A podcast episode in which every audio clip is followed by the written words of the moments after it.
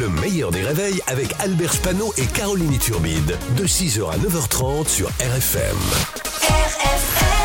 Limité à 80, Pascal Atenza. C'est l'heure de Pascal Atenza. Bonjour Pascal. Bonjour Albert, bonjour Caroline. Salut Pascal. On va commencer ce matin avec la Corée du Nord. Oui, au vu de l'actualité euh, très très difficile, on a une grosse pensée pour nos amis euh, Annecy.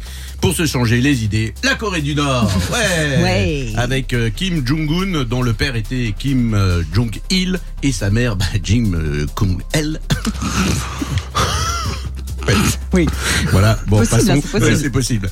Kim Jong-un vient d'instaurer une loi incroyable qui interdit à tous les habitants de la Corée du Nord de se suicider. Euh, alors attention, euh, Kim Jong-un est très sévère avec la loi. Euh, ceux qui se suicideront euh, seront condamnés à mort. Ouais. Attention. hein, Logique.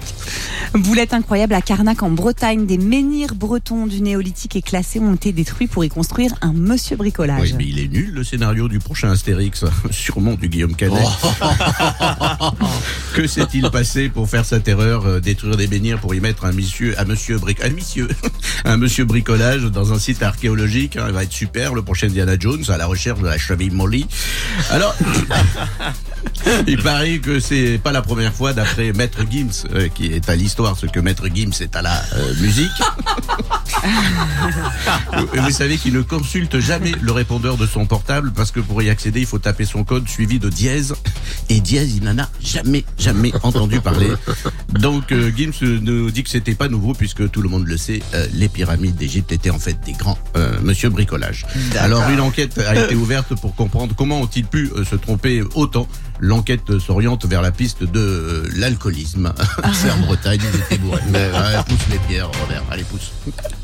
L'un des agresseurs du petit-neveu de Brigitte Macron a été arrêté à Paris lors de la manif du 7 juin. Oui, donc euh, comparution immédiate euh, de cet homme qui avait agressé à Amiens le petit-neveu.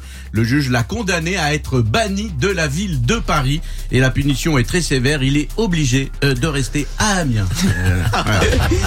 Et on finit avec Jules qui sort euh, aujourd'hui un nouvel album. Oui, et dans cet album, il critique la réforme des retraites. il dit le gouvernement ne respecte pas le peuple. Ouh, il dénonce un gauchiste. Alors il faut savoir que si vous êtes fan de Jules et que vous écoutez régulièrement ses chansons, vous pourrez partir à la retraite à 58 ans pour pénibilité. Alors dans sa chanson, il a dit euh, passer de 62 ans à 64 ans, c'est trop 6 ans de plus. Ah oui, d'accord.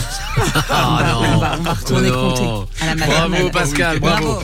Pascal Atenza sur RFM tous les matins à 7h15. Le replay en vidéo sur le Facebook du meilleur des réveils. Le meilleur des réveils, c'est seulement sur RFM.